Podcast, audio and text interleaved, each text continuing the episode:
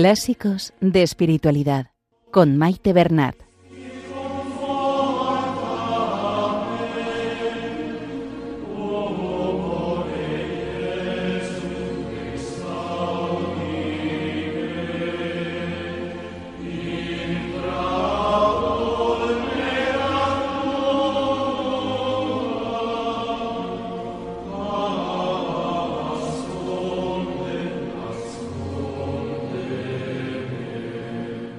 Saludo a todos los oyentes de Radio María y bienvenidos al programa Clásicos de Espiritualidad.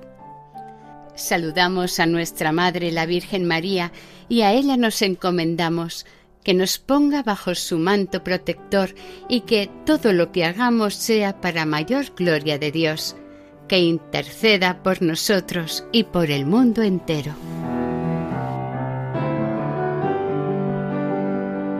Estimados oyentes, en Clásicos de Espiritualidad estamos leyendo la tercera parte del libro Introducción a la vida devota de San Francisco de Sales. Hoy se leerá el capítulo cuarto y parte del quinto. En este momento se está reflexionando sobre las virtudes.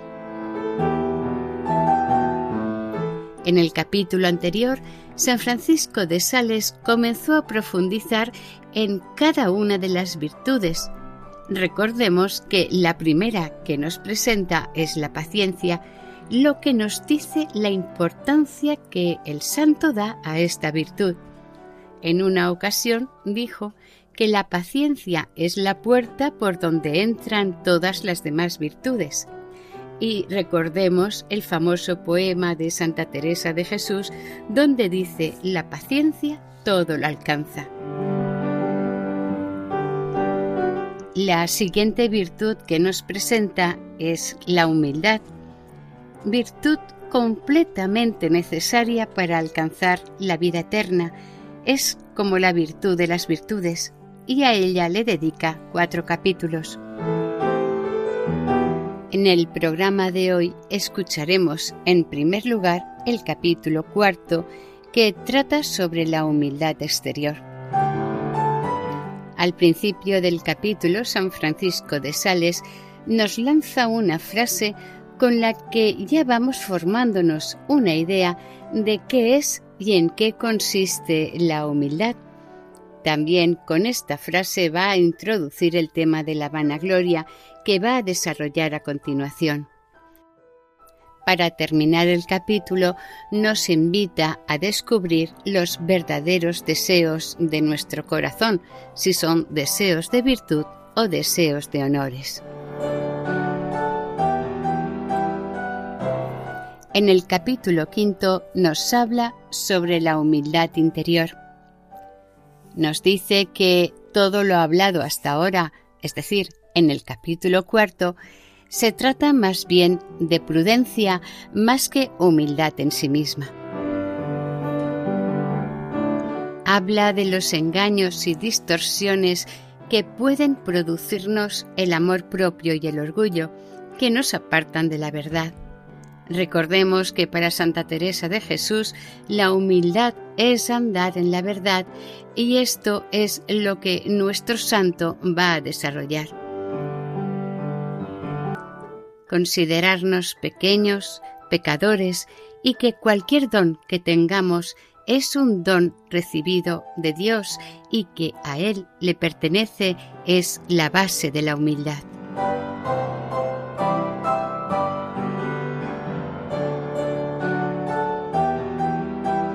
Comenzamos la lectura.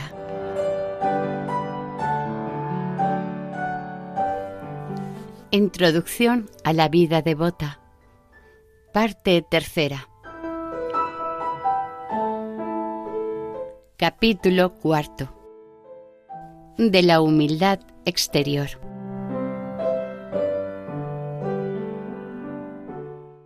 Pide prestado, dijo Eliseo a una pobre viuda, y toma muchas jarras vacías y llénalas de aceite. Para recibir la gracia de Dios en nuestros corazones es menester tener los vacíos de nuestra propia gloria. El cernícalo, chillando y mirando deprisa las aves, las espanta por una propiedad y virtud secreta que tiene. Por esto las palomas lo aprecian más que a todas las otras aves y viven seguras cerca de él. Así la humildad ahuyenta a Satanás y por eso todos los santos y particularmente el Rey de los Santos y su Madre, siempre han honrado y amado esta digna virtud más que ninguna otra entre todas las virtudes morales.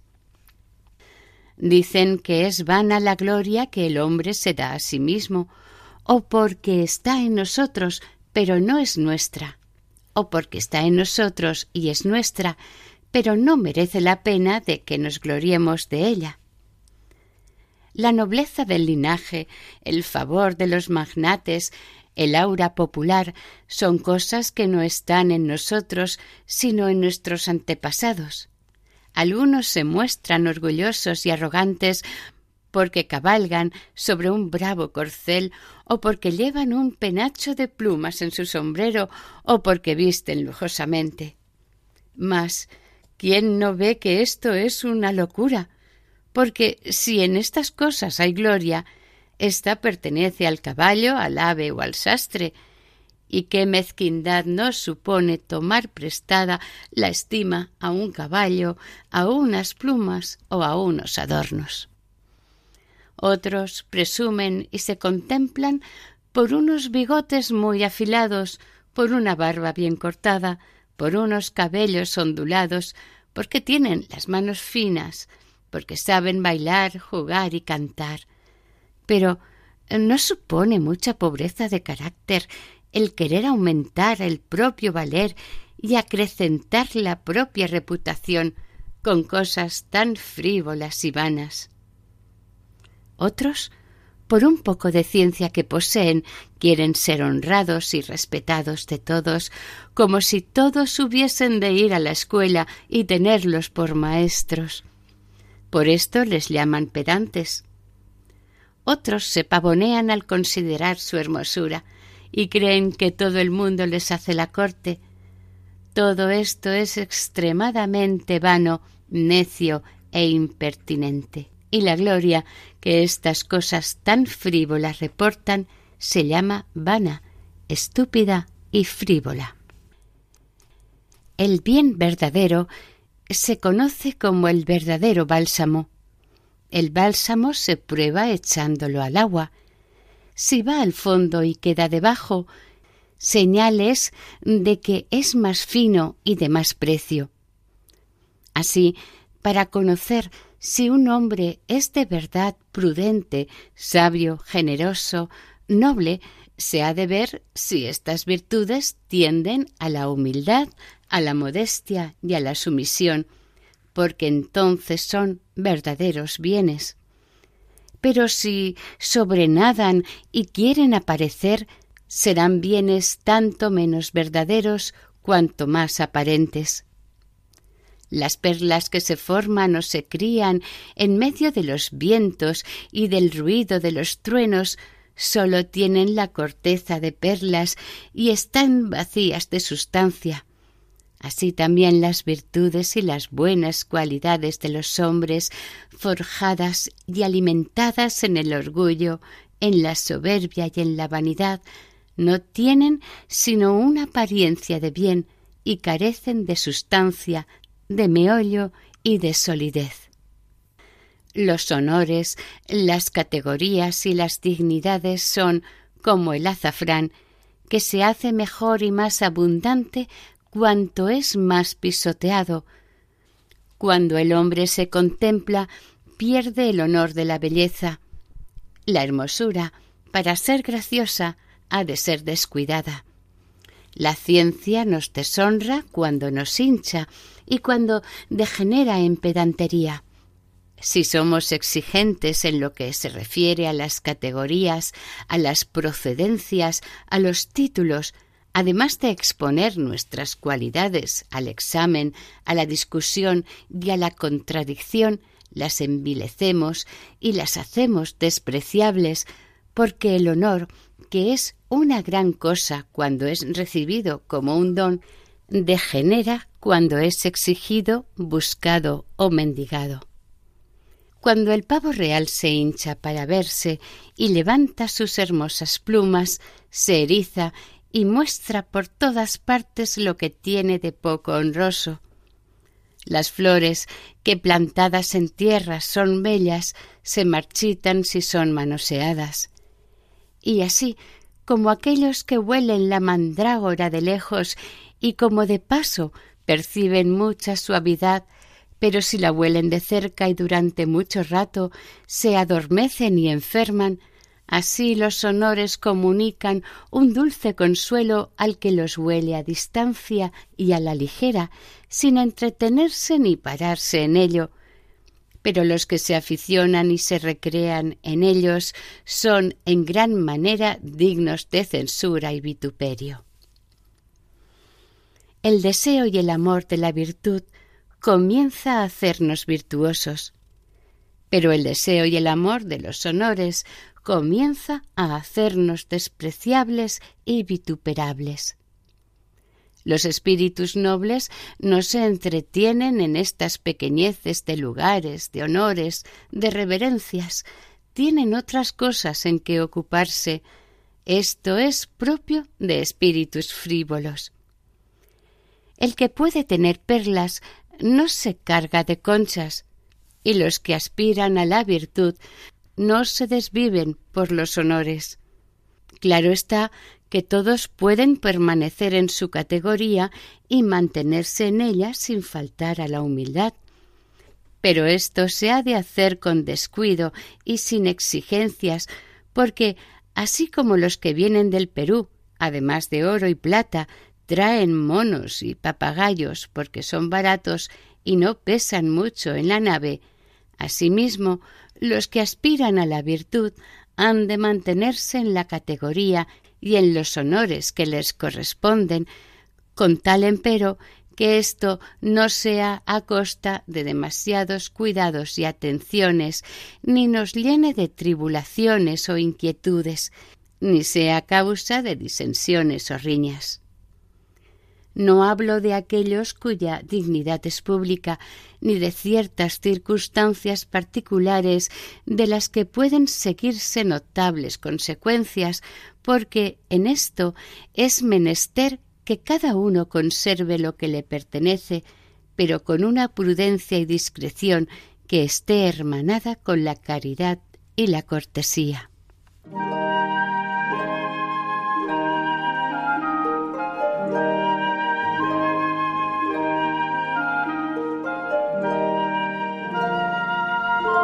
Desde este programa Clásicos de Espiritualidad, nos unimos a la campaña de Navidad que todos los años realiza Radio María durante este tiempo tan especial. Escuchamos el mensaje del Padre Luis Fernando. No temáis, os anuncio una buena noticia que será de gran alegría para todo el pueblo. Hoy, en la ciudad de David, os ha nacido un Salvador, el Mesías, el Señor es la gran noticia de la Navidad, que los ángeles comunicaron a los pastores y que el hombre del siglo XXI sigue necesitando, quizás hoy más que nunca. Noticia que esta radio, sencilla y pobre como los pastores de Belén, lleva 25 años difundiendo en España, cambiando las vidas de quienes escuchan la palabra de Dios y dejan a Jesús nacer en su corazón queremos dar las gracias a todos los que durante estos años habéis hecho posible el desarrollo de esta radio evangelizadora, así como estamos seguros de que seguiréis ayudándonos con vuestra oración, compromiso voluntario y donativos. Contamos también con vuestros testimonios para difundir Radio María al celebrar sus bodas de plata en 2024. Puedes informarte de cómo colaborar llamando al 91 822 8010 entrando en nuestra página web radiomaria.es. Radio María, una radio que cambia vidas. Continuamos la lectura de Introducción a la vida devota.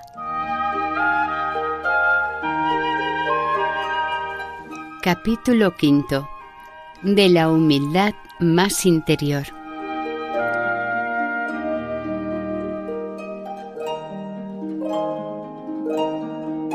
Pero tú, Filotea, deseas que te conduzca más adelante por el camino de la humildad, pues todo lo que te he dicho es más bien prudencia que humildad. Ahora pues, iremos más allá. Muchos no quieren ni se atreven a pensar y a considerar las gracias que Dios les ha hecho en particular, temerosos de sentir vanagloria y complacencia, en lo cual ciertamente se engañan, porque, como dice el gran doctor angélico, el verdadero medio para alcanzar el amor de Dios es la consideración de sus beneficios. Cuanto más los conozcamos, más le amaremos, y como que los beneficios particulares mueven más que los comunes, deben ser considerados con más atención. A la verdad, nada puede humillarnos tanto delante de la misericordia de Dios como la consideración de sus beneficios, ni nada puede humillarnos tanto delante de su justicia como la multitud de nuestros pecados. Consideremos lo que Él ha hecho por nosotros y lo que nosotros hemos hecho contra Él, y así como pensamos minuciosamente en nuestros pecados, pensemos también minuciosamente en sus gracias. No hemos de temer que lo que Dios ha puesto de bueno en nosotros nos hinche, mientras tengamos bien presente esta verdad, que nada de cuanto hay en nosotros es nuestro. Ay, Señor, dejan los mulos de ser animales pesados y malolientes por el hecho de llevar a cuestas los muebles preciosos y perfumados del príncipe? ¿Qué tenemos de bueno que no hayamos recibido? Y si lo hemos recibido, ¿por qué nos hemos de ensorberbecer? Al contrario, la consideración viva de las gracias recibidas nos humilla, pues el conocimiento engendra el reconocimiento. Pero si, al recordar las gracias que Dios nos ha hecho, nos halaga cierta vanidad, el remedio infalible será acudir a la consideración de nuestras ingratitudes, de nuestras imperfecciones, de nuestras miserias. Si meditamos lo que hemos hecho cuando Dios no ha estado con nosotros, harto veremos que lo que hemos practicado cuando ha estado con nosotros no es según nuestra manera de ser ni de nuestra propia cosecha. Mucho nos alegraremos ciertamente de poseerlo, pero no glorificaremos por ello más que a Dios, porque Él es su único autor. Así, la Santísima Virgen confiesa que Dios ha hecho en ella cosas grandes, pero lo reconoce únicamente para humillarse y glorificar a Dios. Mi alma, dice, glorifica al Señor, porque ha hecho en mí cosas grandes. Decimos muchas veces que no somos nada, que somos la misma miseria y el desecho del mundo, pero mucho nos dolería que alguien hiciese suyas nuestras palabras y anduviese diciendo de nosotros lo que somos. Al contrario, hacemos como quien huye y se esconde para que vayan en pos de nosotros y nos busquen. Fingimos que queremos ser los últimos y que queremos ocupar el postrer lugar en la mesa, pero con el fin de pasar honrosamente el primero.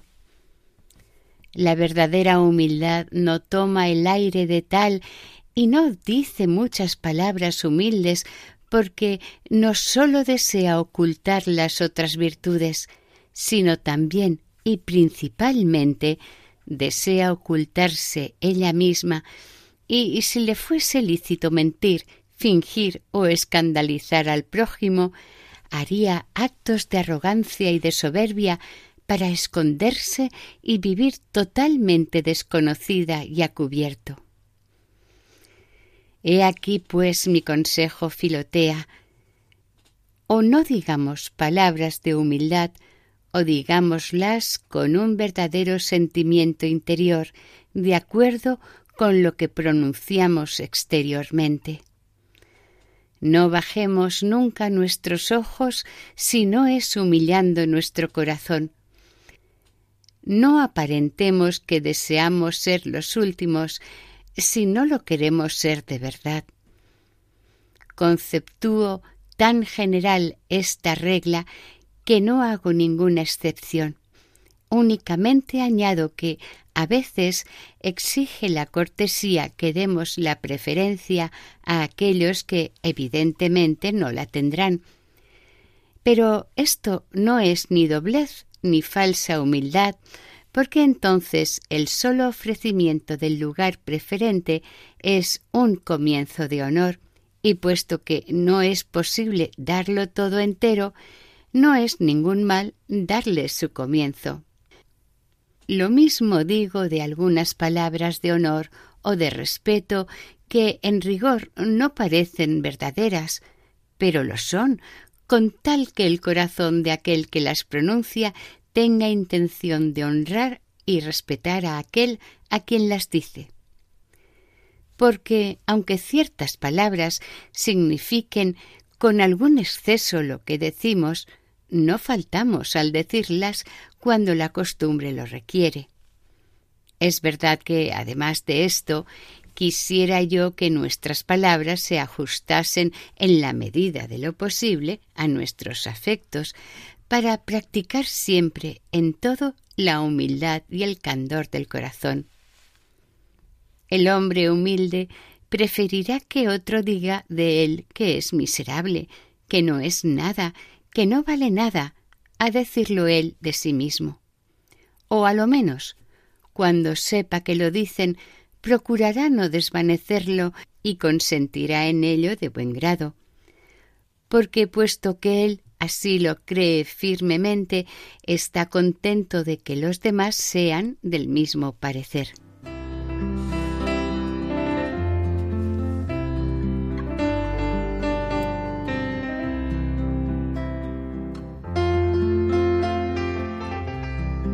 Y hasta aquí el programa de hoy. Continuaremos la semana que viene si Dios quiere.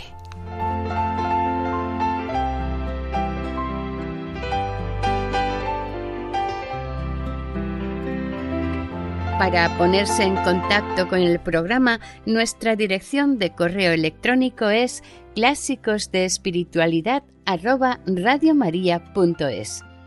Pueden volver a escuchar el programa e incluso descargarlo en la sección de podcast de la página web de Radio María. Si desean adquirir el programa, pueden llamar al 91 8 22 80 10. Que el Señor y la Virgen les bendigan.